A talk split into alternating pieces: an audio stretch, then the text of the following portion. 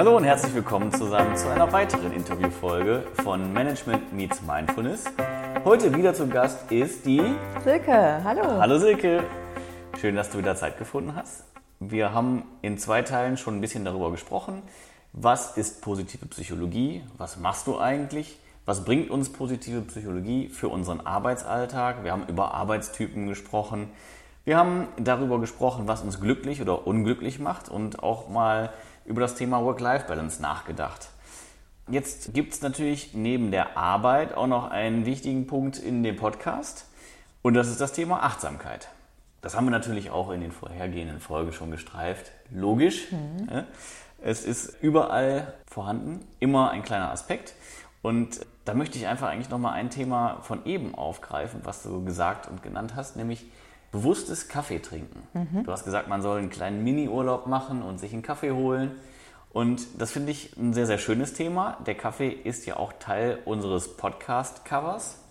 Viele haben es sicherlich schon gesehen und manche haben sich vielleicht auch gefragt, warum ist da jetzt ein Kaffee und auf der anderen Seite das Bild, was Arbeit irgendwie symbolisieren soll. Dabei ist Kaffee doch für viele so die Arbeitsdroge schlechthin. Warum ist ein Kaffee eine geeignete Auszeit, ein geeigneter Miniurlaub und was hat Kaffee mit Achtsamkeit zu tun? Ja, also bevor wir über Achtsamkeit sprechen, schlage ich vor, wir definieren das mal. Weil wenn man nämlich anfängt, das zu definieren, wird einem schon so ein bisschen bewusst und klar, warum Achtsamkeit so wichtig ist. Mhm. Auch fürs Kaffeetrinken. Schieß los. Also Achtsamkeit ist ja eine Form der Aufmerksamkeit, der Bewusstheit. Wenn man sich vorstellt, so eine Tasse Kaffee, du hast die in der Hand, du fühlst die, die ist sehr warm, du riechst den Kaffeeduft und wenn du die Augen schließt, kannst du dir schon vorstellen, wie der schmeckt. Und dann kostest du den und du schmeckst den und er läuft runter und du trinkst den bewusst und genießt den. Das ist Achtsamkeit. Also bewusst wahrnehmen, was du tust. Also ich kriege jetzt Lust auf Kaffee. Ja, ich auch. okay, also es geht darum, den Kaffee nicht einfach runterzustürzen und zu hoffen, dass das Koffein möglichst schnell wirkt, sondern es geht darum, vielleicht auch einen schönen Kaffee zu trinken, den mit Genuss zuzubereiten aber vor allen Dingen natürlich ihn bewusst zu trinken. Genau, es geht um das Bewusste. Man kann ihn natürlich auch bewusst schnell trinken, man kann ihn auch bewusst schnell zubereiten und ob er dann bewusst gut ist oder schlecht, das ist ja erstmal egal. Ja, also heißt, man kriegt ja auch mal einen Kaffee, wo man sich darauf freut und denkt, ja, Kaffee, so, und dann äh, kostet man den, denkt sich, oh, lecker. Aber die Gedanken machen ja sehr viel. Und da gibt es ja auch so ein tolles Lied, was mir gerade einfällt. Da singt sie ja, ich weiß jetzt gar nicht, wie sie heißt, der Kaffee schmeckt mit dir umso besser. Also das Bewusstsein, die Gedanken machen ja schon viel mit einem. Mhm. Und vielleicht kann man in der Situation, die vielleicht gerade nicht so toll ist, weil es regnet draußen und du bist jetzt gerade irgendwo hingerannt und hast dir da eine Tasse Kaffee geholt und bist genervt und holst dir dann den Kaffee und sitzt dann da und trinkst den, der schmeckt dann auch nicht schön dass du dann sagst, na ja, aber wenigstens habe ich einen Kaffee und vielleicht kannst du dem ja doch irgendwo was Schönes abgewinnen. Erzähl doch mal, warum ist Achtsamkeit im Beruf so wichtig? Was Achtsamkeit ist, haben wir ja schon definiert, haben wir ja gesagt, dass es eine Aufmerksamkeit, also eine bewusste Form von Aufmerksamkeit ist, was bewusst zu machen. Und Achtsamkeit ist total relevant im Arbeitsalltag, weil wer nicht achtsam arbeitet, arbeitet ja folglich unachtsam. Mhm. Wenn man jetzt mal drüber nachdenkt, zum Beispiel so ein Lkw-Fahrer oder ein Busfahrer oder ein Taxifahrer oder ein Straßenkehrmaschinenfahrer, wenn die jetzt unachtsam sind, was daraus resultiert, was da passieren mhm. kann. Achtsamkeit ist nicht nur die Tasse Kaffee genüsslich zu trinken in der Pause, sondern Achtsamkeit beginnt schon da, dass ich wirklich bei der Sache bin, das, was ich tue, mhm. damit ich das bewusst tue. Wenn man das macht, dann arbeitet man achtsam und ist bei der Sache. Also Konzentration, Fokus, sind das dann direkt auch Synonyme oder gibt es da noch einen Unterschied? Ja, Konzentration wichtig, natürlich. Fokus auch wichtig und beides aber in Kombination. Man kann fokussiert sein auf was, aber überhaupt nicht konzentriert sein. Mhm. Also da nehme ich mich auch nicht raus. Ich habe mich schon erwischt beim Autofahren sehe die Straße vor mir, stehe an der Ampel, alles nehme ich wahr, aber ich bin nicht konzentriert. Mhm. Also fahre ich unbewusst Auto. Passiert jedem Mal. Mhm. ist auf Dauer gar nicht gut. Nee, ne? Man sollte schon bei der Sache sein, was man tut. Und genauso ist es im Arbeitsleben. Wenn man das Gefühl hat, jetzt bin ich nicht mehr konzentriert, nicht mehr fokussiert, nicht mehr achtsam, Pause machen. Mhm. Und macht eine kleine Achtsamkeitsübung. Zum Beispiel eine Tasse Kaffee trinken, die wir schon schön Mhm. Ausgiebig besprochen haben. Hast du noch ein anderes schönes Beispiel? Ja, man kann sich auch einfach nur zurücklehnen. Mal zurücklehnen und atmen. Das klingt ein bisschen komisch, weil atmen tun wir ja den ganzen Tag. Aber achtsam atmen, das tun wir nicht den ganzen Tag. Ne? Eher selten. Ja. Genau, und wenn man sich mal wirklich hinsetzt und seinen Atem einfach nur mal wahrnimmt, ich sage mal einfach, es ist gar nicht so einfach, und mal beobachtet, was passiert eigentlich, wenn ich einatme.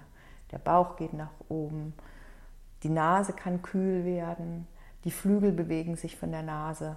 All die Dinge, die einfach mal beobachten, das ist schon mal ganz interessant. Und wenn man das mal macht, dann hat man schon mal was für sich getan. Muss nicht immer das Große sein, fünf Minuten meditieren, Augen zu und völlig weg sein. Muss es gar nicht sein. Mit kleinen Dingen. Denkt dran, was ich immer gesagt habe, nicht der Mount Everest, man fängt erstmal klein an. Sehr schön. Also, Achtsamkeit ist sehr relevant für das Arbeitsleben. Perfekt.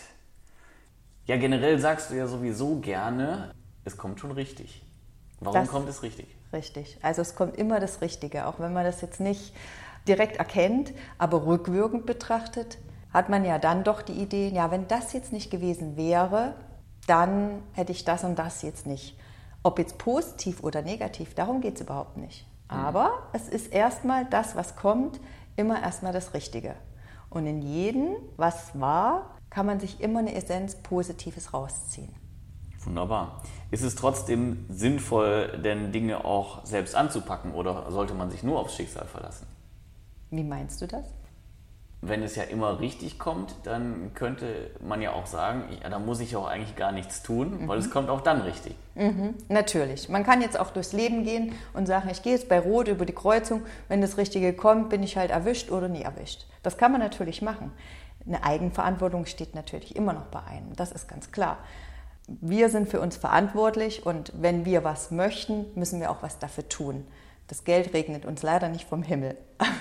Von dem her, Einverstanden. wenn wir was tun, da kommen ja wieder unsere psychologischen Grundbedürfnisse auch. Im Stimmt. Leben sind die wichtig, ja? Absolut. Also ist immer wichtig wahrzunehmen, dass man was tut.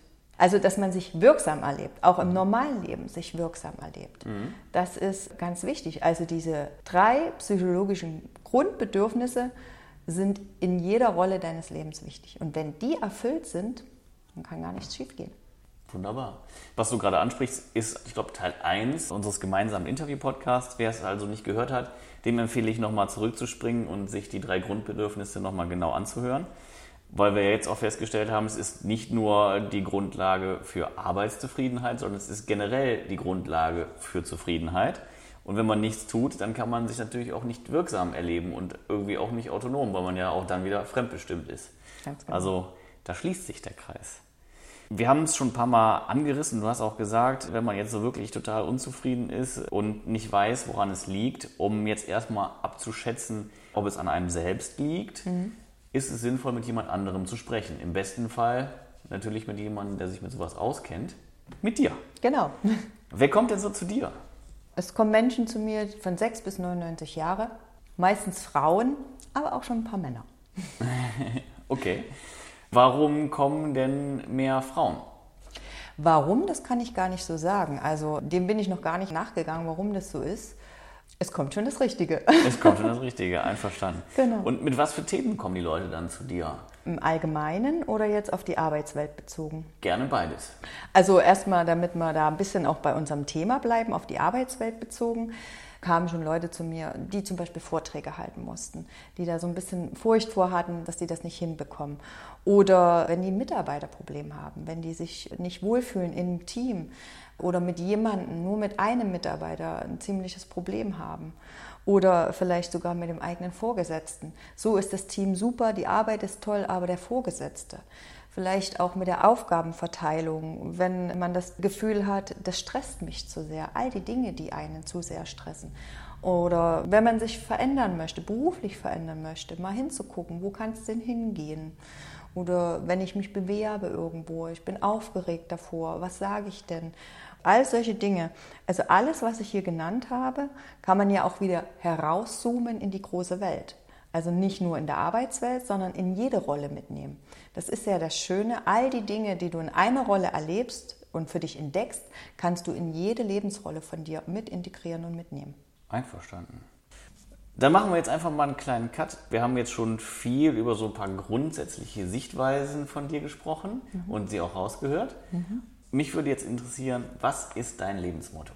Lebensmotto, ja, da habe ich eigentlich viele, muss ich sagen. Ich mhm. habe kein konkretes Einzelnes, sondern eher sowas, wir sehen die Dinge nicht, wie sie sind, wir sehen die Dinge, wie wir sind. Ja. Also immer aus deinen eigenen Augen heraus und so wie du bist, so siehst du Dinge und nicht, wie die anderen dir das sagen. Oder jeder Tag, an dem du nicht gelacht hast, ist ein verlorener Tag. Das sage ich mir auch immer ganz gerne, weil ich lache unheimlich gerne. Oder ich habe alles, was ich brauche für ein glückliches Leben in mir. Oder eben alles hat einen Sinn, das hatten wir ja schon. Genau. Oder das Leben versteht man rückwärts, aber Leben muss man vorwärts. Also all diese weisen Sprüche, die mhm. andere Leute schon gesagt haben, nach all dem lebe ich und natürlich positiv. Ja. man kommt eigentlich nicht zu dir, wenn man jetzt ein schweres psychisches Problem hat, sondern man kommt eher zu dir, wenn man eine Aufgabe hat. Ist das richtig? Das kann ich gar nicht so sagen. Also ich bin definitiv keine Ärztin mhm. und kein jemand, der einen diagnostiziert. Heißt also, wenn du psychologische Schwerpunkte hast wie Depression, gut, woher sollst du das wissen? Oder irgendwelche Dinge siehst oder hörst und die Idee entwickelst, das ist nicht normal, dann bist du bei mir natürlich nicht richtig. Und dennoch darfst du zu mir kommen.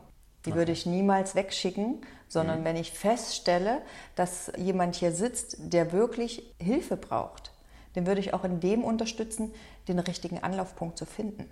Mhm. Also zu mir kann grundsätzlich jeder kommen. Auch wenn man Fußschmerzen hat, darf er zu mir kommen. Wir finden den richtigen Arzt gemeinsam. also von dem her würde ich das gar nicht so unterstreichen, dass jemand nicht zu mir kommen darf. Okay, du hilfst einem in jeder Lebenslage, auch wenn es dann vielleicht ein Weg ist, auf den man zuerst nicht kommen würde, wenn man jetzt zu einem Coach für positive Psychologie geht. Ganz genau. Also wenn du Zahnschmerzen hättest, würde ich dich dann zum Zahnarzt unten drunter schicken. Aber in erster Linie darf man zu mir kommen, immer jederzeit und ich tue mein Bestmögliches. Sehr schön. Sehr runde Sache. Wie läuft es denn eigentlich ab, wenn man jetzt mit dir in Kontakt treten möchte? Also angenommen, man schreibt dir eine E-Mail. Mhm. Wie geht es dann weiter? Dann ist schon der erste wichtige Schritt getan, nämlich mhm. mir eine Mail zu schreiben und was für dich getan zu haben. Und dann geht es weiter, dass ich antworte, beziehungsweise wenn gewünscht nochmal ein Telefonat entsteht und wir dann zusammen einen Termin finden und wir uns dann hier kennenlernen und weitersehen, was wir tun können. Das klingt gut. Gibt es denn noch was anderes außer Coaching bei dir? Es gibt noch dieses Persönlichkeitspanorama, was ich schon mal erwähnt habe. Ja. Und unter anderem mache ich auch Workshops. Also cool. heißt, zum Beispiel Glücksworkshop, wo ich dann nochmal genauer auf das eigene Glück eingehe, wo du selbst für dich feststellen kannst, was du alles tun kannst, dass du glücklich durchs Leben gehst. Also Dinge kann man zum Beispiel im Glücksworkshop erleben. Dann gibt es auch noch den Emotionsworkshop, wo du halt das Handling deiner eigenen Emotionen und Gefühle, Selbstregulation nennt man das, mhm. kennenlernst und dann so ein paar schon Strukturen beziehungsweise für dich selber was an die Hand bekommst, wo du schon mal mit deinem Gefühlsleben in dir haushalten kannst. Man sagt auch emotionale Intelligenz. Das ist so dieses professionelle Wort, bedeutet, dass du halt mit deinen Gefühlen, Emotionen gut umgehen kannst und die anderen auch wahrnehmen kannst mhm. von ihren Emotionen, was du von außen erkennen kannst. Okay. Das heißt, wenn man zu dir kommt, dann lernt man nicht nur sich selbst besser zu verstehen, sondern darüber halt auch andere besser zu verstehen. Ganz genau, weil, dann kommen wir wieder auf die psychologischen Grundbedürfnisse, Beziehung ja auch immer ganz wichtig ist. Soziale Beziehung, ja. das ist natürlich dann förderlich dafür, dass alles gut gelingt und du deine Füllstände schön im Gleichgewicht halten kannst. Wenn das jetzt kein schöner Abschlussbogen gewesen ist, weiß ich es auch nicht. Silke, ich danke dir herzlich, dass du zum dritten Mal jetzt bei mir im Podcast warst und wir ein spannendes, wie ich finde, sehr spannendes Interview geführt haben. Mhm. Danke dir für deine Tipps und Ratschläge. Und zum Abschluss verrate den Leuten doch nochmal, wo können sie dich finden und wie können sie Kontakt mit dir aufnehmen. Ja, dann sage ich auch nochmal Danke und ihr könnt mich finden unter www.mentaltrainer.in. Schreibt mir eine E-Mail über sf.mentaltrainer.in oder sucht mich auf im Facebook und im Instagram unter Coach für positive Psychologie. Seid neugierig, kommt einfach. Wir danken euch auch fürs Zuhören, dass ihr bis zum Schluss dabei geblieben seid. Wir hoffen, ihr hattet Spaß und konntet für euch auch ein bisschen was Positives rausziehen oder irgendwas mitnehmen, was ihr verwerten könnt. Wenn ja, dann zeigt uns das doch bitte mit Sternen, Herzen oder den positiven Bewertungsmöglichkeiten, die euer Podcast-Anbieter zur Verfügung stellt. Kommentiert auch gerne, wenn ihr Themenwünsche habt, wenn ihr Fragen und Anregungen habt. Schickt uns eine E-Mail auch an die info at m-x-m.net. Schaut vorbei bei Instagram, MXM Podcast oder auch bei Facebook. Sowohl bei der Silke als auch bei uns gibt es immer spannende, kurze Impulse, die ihr ausgeliefert bekommt, wo ihr euch dann einfach mit ganz kleinen Dingen nochmal selbst eine andere Perspektive verschaffen könnt, die euch anregen, Dinge anders zu machen. Können wir also nur empfehlen, schaut rein, erzählt es gerne auch euren Freunden. Das war's für heute. Silke und ich sagen Tschüss. Ja, tschüss. Bis bald.